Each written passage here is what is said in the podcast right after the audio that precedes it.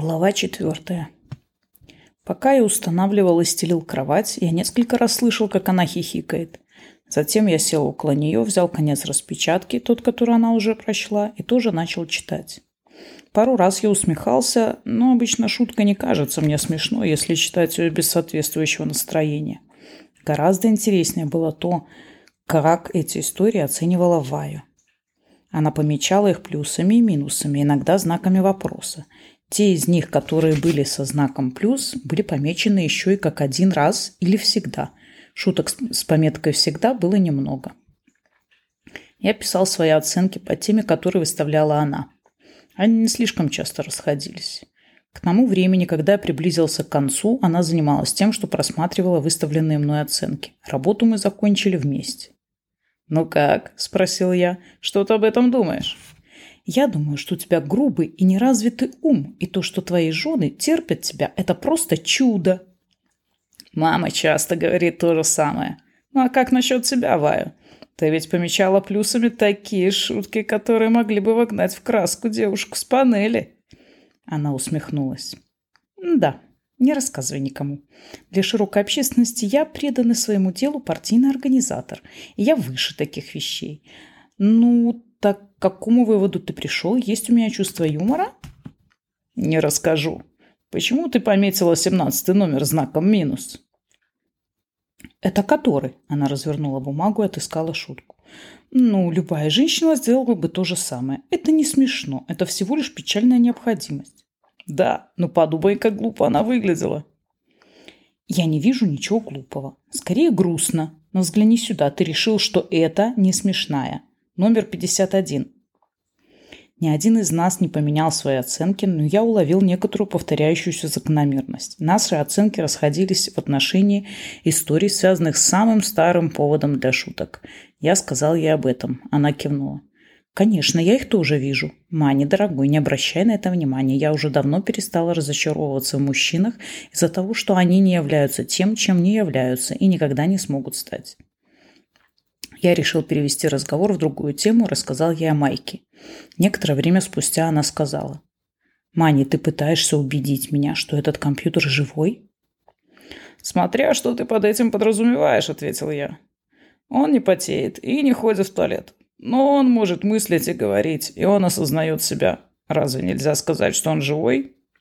«Я сама не вполне уверена в том, какой именно смысл я вкладываю в понятие «живой», призналась она.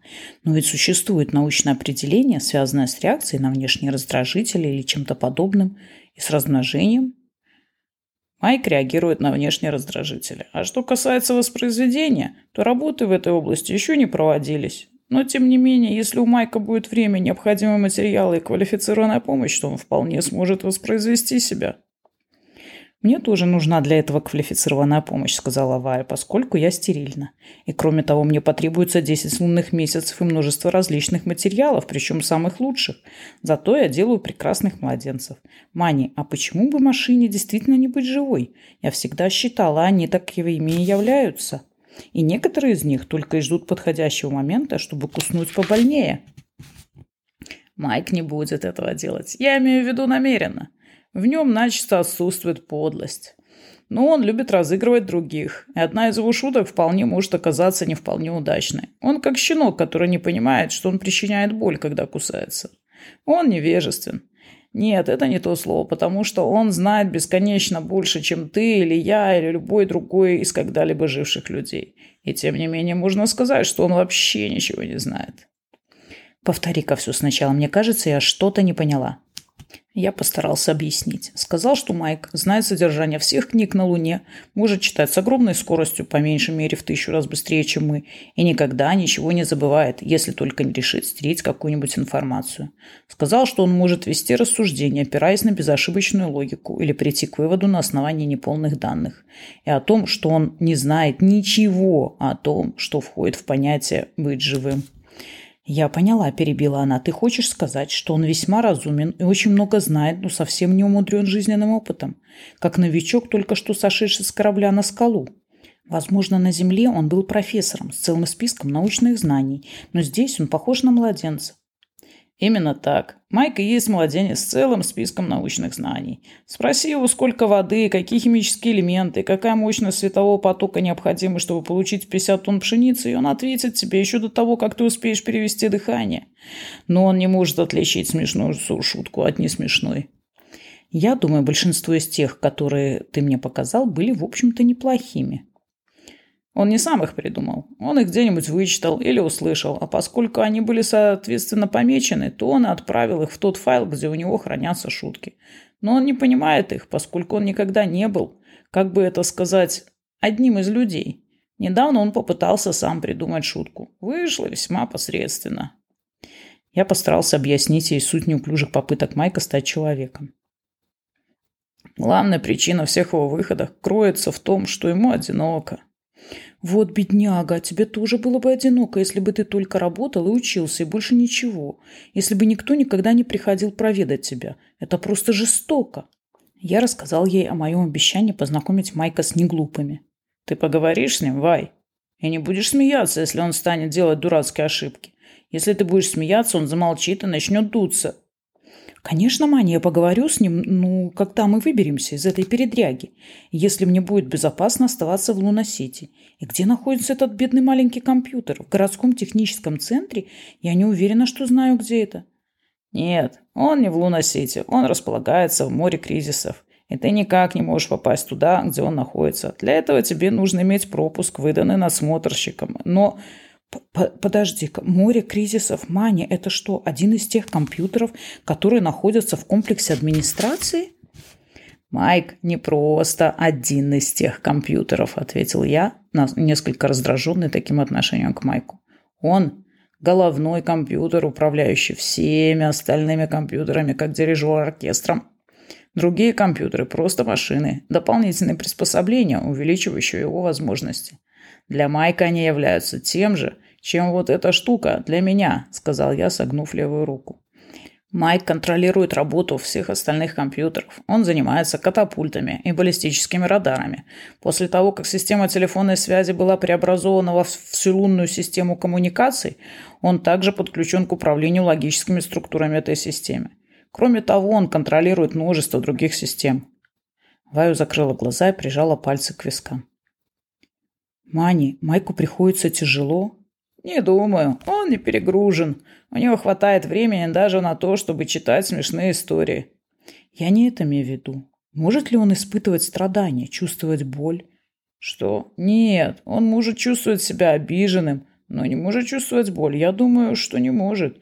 Нет, я даже уверен в этом. У него нет рецепторов восприятия боли. Зачем они ему? Она закрыла глаза и сказала тихо. Да поможет мне Бог. Затем взглянула на меня и сказала, «Разве ты не понимаешь?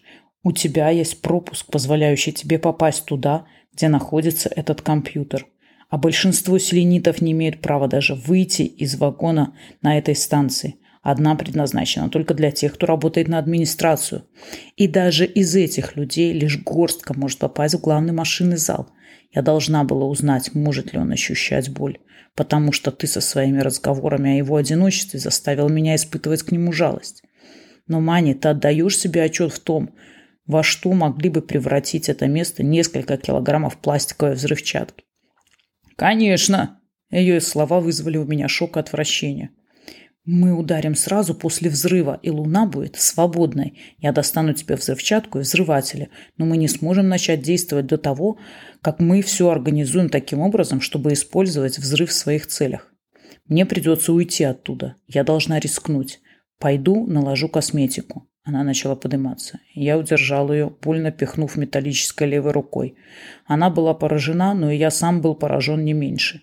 До этого момента я к ней ни разу не прикоснулся, если, конечно, не принимать в расчет случаи, вызванные абсолютной необходимостью.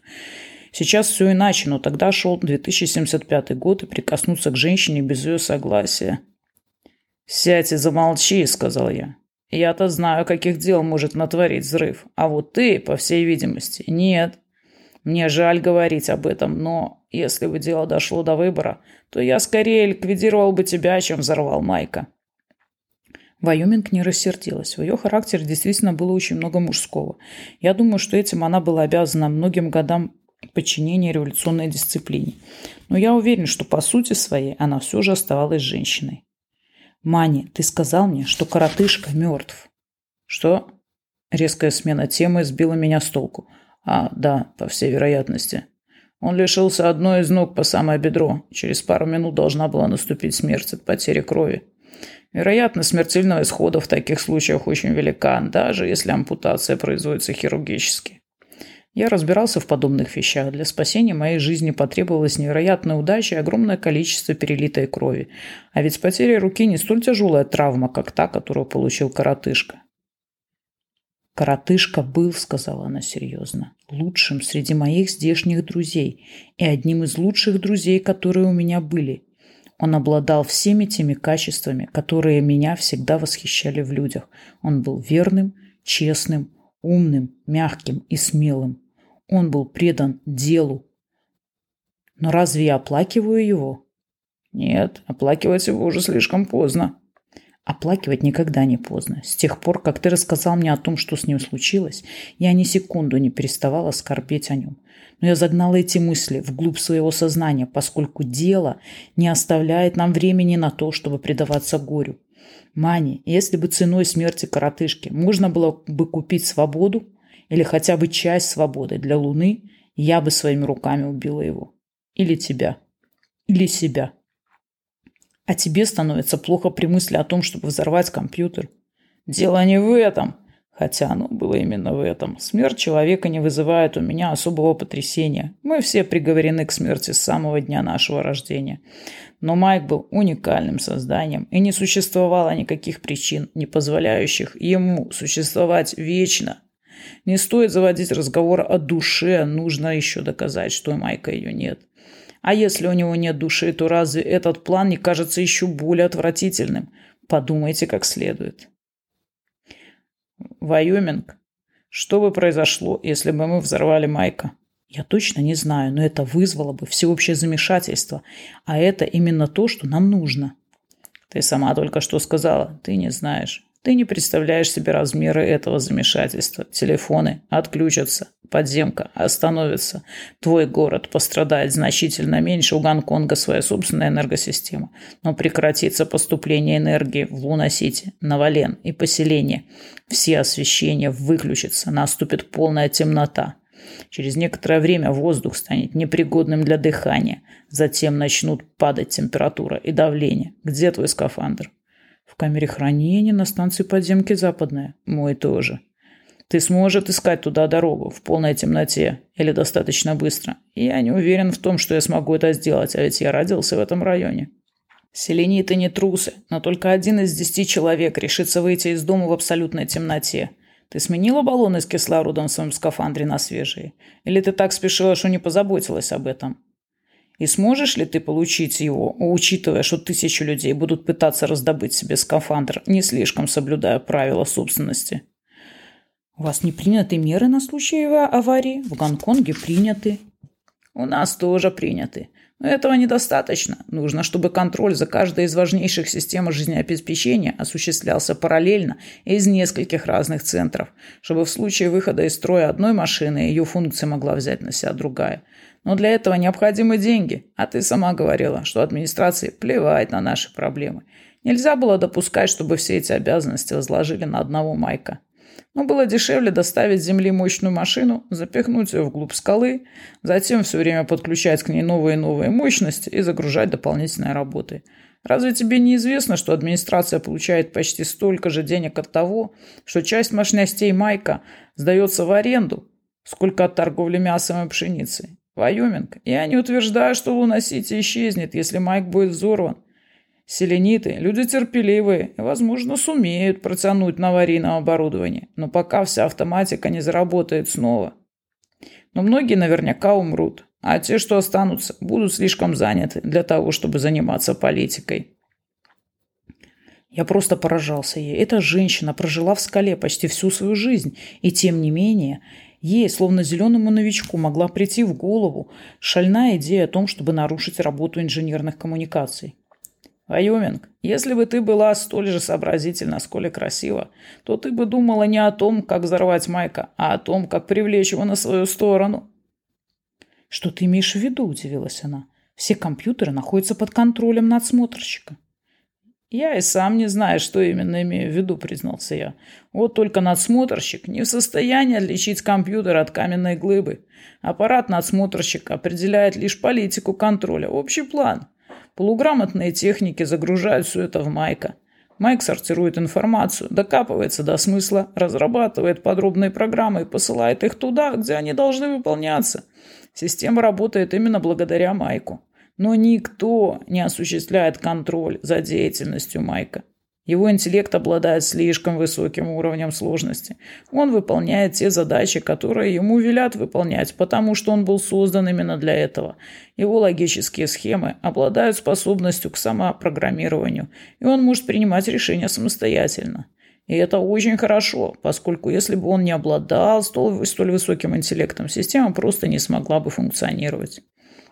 Я все еще не вполне понимаю, что ты имел в виду, говоря о том, чтобы привлечь его на нашу сторону. Майк отнюдь не преисполнен преданности надсмотрщику. Как ты сама изволила заметить, он – машина. Но если бы мне захотелось нарушить деятельность телефонной сети, не касаясь при этом системы воздуха и водоснабжения, а также освещения, я бы поговорил об этом с Майком. Если он сочтет такую идею забавной, он, возможно, осуществит ее. Разве ты не можешь просто запрограммировать его на это? Насколько я понимаю, у тебя есть доступ в помещение, где он находится. Если я, или кто угодно, попытаюсь ввести такую программу, не обсудив это предварительно с Майком, ее выполнение будет заблокировано. Но если Майк сам этого захочет, то... И я рассказал ей историю с чеком на огромную сумму. Майк все еще пытается разобраться в самом себе, Ваю. И он не одинок. Он сказал мне, что я его единственный друг, и был при этом столь искренним, что мне захотелось кричать. Если ты возьмешь на себя труд стать его другом и не станешь думать о нем как о просто машине, я не знаю, что он может сделать в этом случае. Я просто еще не пытался это проанализировать. Но если бы я затеял что-нибудь крупное и опасное, я бы предпочел, чтобы Майк был на моей стороне. «Жаль, что у меня нет возможности пробраться в помещение, где он находится», — сказала она задумчиво. «Я думаю, в этом случае грим мне не поможет». «Тебе вовсе не нужно туда пробираться. Хочешь, мы ему позвоним?» Она вскочила. «Мани, ты не только самый странный тип из всех, кого я когда-либо встречала, но вдобавок еще и самый невыносимый. Какой у него номер?» Это все из-за того, что я человек, слишком долго общавшийся с компьютерами. Я направился к телефону. Еще одно лаю. От мужчин ты добиваешься всего, чего тебе нужно, хлопая глазами и покачивая бедрами, так? Ну, иногда, но вдобавок к этому у меня еще есть мозги. Ну, так и используй их. Майк не мужчина. У него нет ни половых гормонов, ни желез, которые их вырабатывают. У него нет инстинктов. Обычная женская тактика не сработает. Думай о нем как о супергениальном ребенке, слишком юном для того, чтобы обращать внимание на то, в чем состоит разница между мужчиной и женщиной. Я учту это, Мани. Но почему, говоря об этой машине, ты всегда употребляешь местоимение «он»? Не могу же я говорить «оно». А вот мне, возможно, следовало бы употреблять местоимение «она» и думать о нем в женском роде. То есть не о нем, а о ней. Это уж как тебе угодно. Набирая номер Minecraft XXX, я постарался встать так, чтобы заслонить панель своим телом и не делиться пока с ней номером его телефона. Идея о том, чтобы взорвать Майка, потрясла меня. «Майк!» «Здравствуй, Ман, мой единственный друг!» «Майк, возможно, что с этого момента я перестану быть единственным. Ты хотел бы познакомиться кое с кем? С одним не из ступиц?» «Я знаю, что ты не один, Ман. Я слышу чье-то дыхание. Ты не будешь столь любезен попросить не тупицу придвинуться поближе к телефону?» На лице Вайоминг появилось выражение паники. «Он может меня видеть?» – спросила она шепотом. «Нет, я не могу тебя видеть. У этого телефона отсутствует видеоконтур. Но поскольку микрофон снабжен бинауральными рецепторами, то с его помощью могу с большой точностью определить твое местонахождение. Исходя из анализа твоего голоса, дыхания и тонов твоего сердца, а также из того факта, что ты в одиночку находишься в обществе половозрелого мужчины в одной из комнат здания, куда приходят для любовных свиданий, я склонен заключить, что ты являешься взрослой человеческой особью женского пола весом в 65 плюс-минус 1 килограмм и возрастом, по приблизительным оценкам, около 30 лет. Вайоминг чуть не задохнулась. «Майк», – вмешался я, – «ее зовут Вайоминг Нот». Я очень рада познакомиться с тобой, Майк. Ты можешь называть меня Вай. Да, Вай, ответил Майк. Майк, это шутка? Снова вмешался я. Да, ман. Каламбур. Разве не забавно? Да, Майк, это забавно, сказала Вая. Я... Я знаком попросил ее помолчать. Очень хороший каламбур, Майк. Прекрасный образчик класса шуток. Смешных только один раз. Смешное, выраженное через элемент неожиданного. А второй раз здесь уже не будет ничего неожиданного, поэтому шутка уже не будет смешной, согласен? Я тоже, после предварительного обдумывания твоего замечания, сделанного два разговора назад, пришел к такому выводу о каламбурах. Я рад получить подтверждение сделанных мною выводов. Умница, Майк, ты делаешь успехи. Теперь по поводу той сотни шуток. Я и Вая прочитали их. Вайо? Вайоминг Нот? Что? Да, конечно. Вайо, Вай, Вайоминг, Вайоминг Нот – это все варианты одного имени. Только не говори больше «да, Вай». Я согласен и не буду больше использовать этот каламбур. Госпожа Нот, могу ли я использовать обращение Вайо вместо Вай? Я полагаю, что без введения данной избыточности односложная форма вашего имени может быть ошибочно воспринята даже при отсутствии намерения использовать это совпадение для построения каламбуров. Вайоминг моргнула. То, как Майк выражался в то время, могло заставить любого человека поперхнуться. «Конечно, Майк, Вайо – это та форма моего имени, которая больше всего нравится мне самой». Тогда я буду использовать именно ее, полная форма первого элемента вашего имени, при попытках ее идентификации в разговорной речи, может еще с большей вероятностью привести к ошибочному пониманию, поскольку это же слово является названием административного региона в составе Северо-Западной административной области, входящей в директорат Северной Америки. Я знаю, я родилась там, и мои родители назвали меня в честь этого штата, хотя я мало что о нем помню. Вайо, мне жаль, что используемые вами контуры электронного оборудования не позволяют осуществить передачу видеоизображения. Штат Вайоминг – это область прямоугольной формы, лежащая, если использовать для описания ее положения координатную сеть Земли между 41 и 45 градусами северной широты. По сетке долготы координаты ее границ соответствуют 104 градусам 3 минутам и 111 градусам 3 минутам западной долготы. Площадь ее таким образом составляет 253 597 97,26 квадратных километров. Это область гор и равнин, располагающихся высоко над уровнем моря. Область не отличается плодородием, но ценится за красоту своих природных ландшафтов. Раньше эта область была мало заселена. Количество ее жителей увеличилось после перемещения населения в соответствии с субпланом, согласно которому между 2025 и 2030 годами была осуществлена программа урбанистической реконструкции Нью-Йорка. Это произошло еще до моего рождения, сказал Вайоминг. Но я знаю об этом. Среди перемещенных были моя бабушка и дедушка, поэтому я и осталась на Луне. «Мне продолжить рассказ об области, называемой Вайоминг?» – спросил Майк. «Не надо, Майк», – вмешался я. «Ты, возможно, обладаешь таким количеством информации, что рассказ может продолжиться несколько часов». 9,73 часа при передаче информации со средней скоростью человеческой речи, если не учитывать перекрестные ссылки, ман.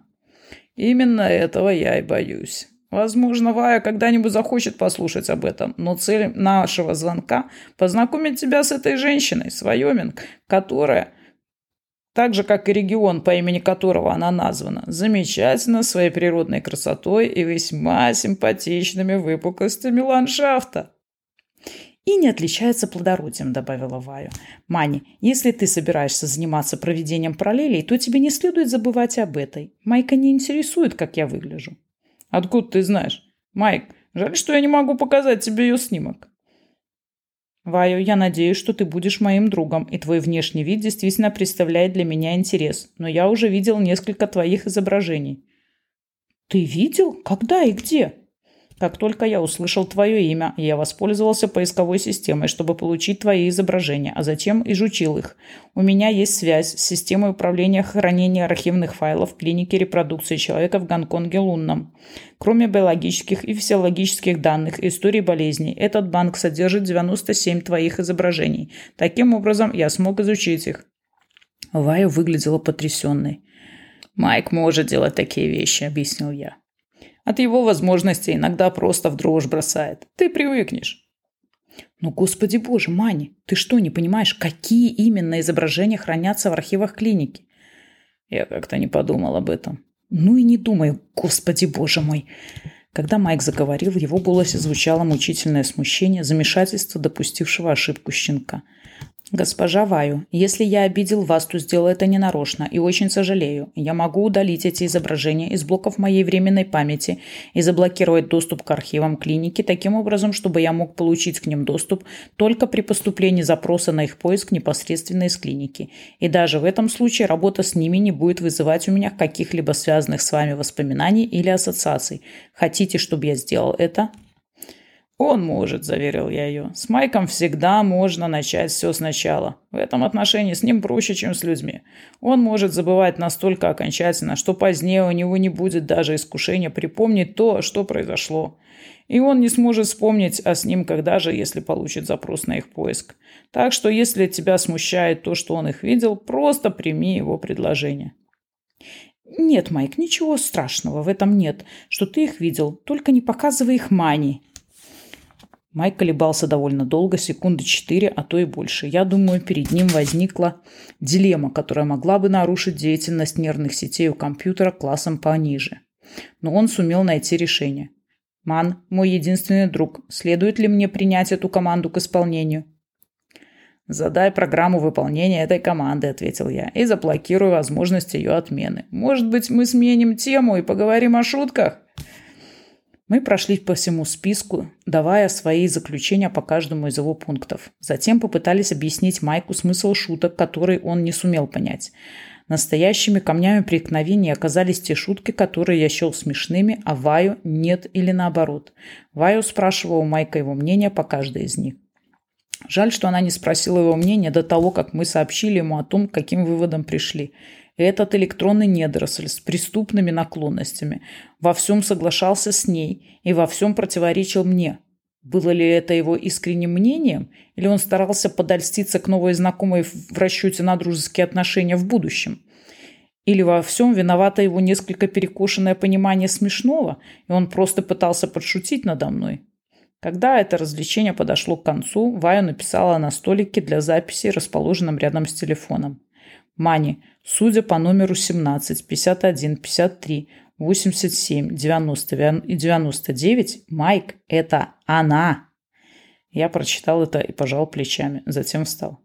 «Майк, прошло уже 24 часа с тех пор, как я спал в последний раз. Вы, детки, можете болтать сколько вам угодно. Майк, я перезвоню тебе завтра».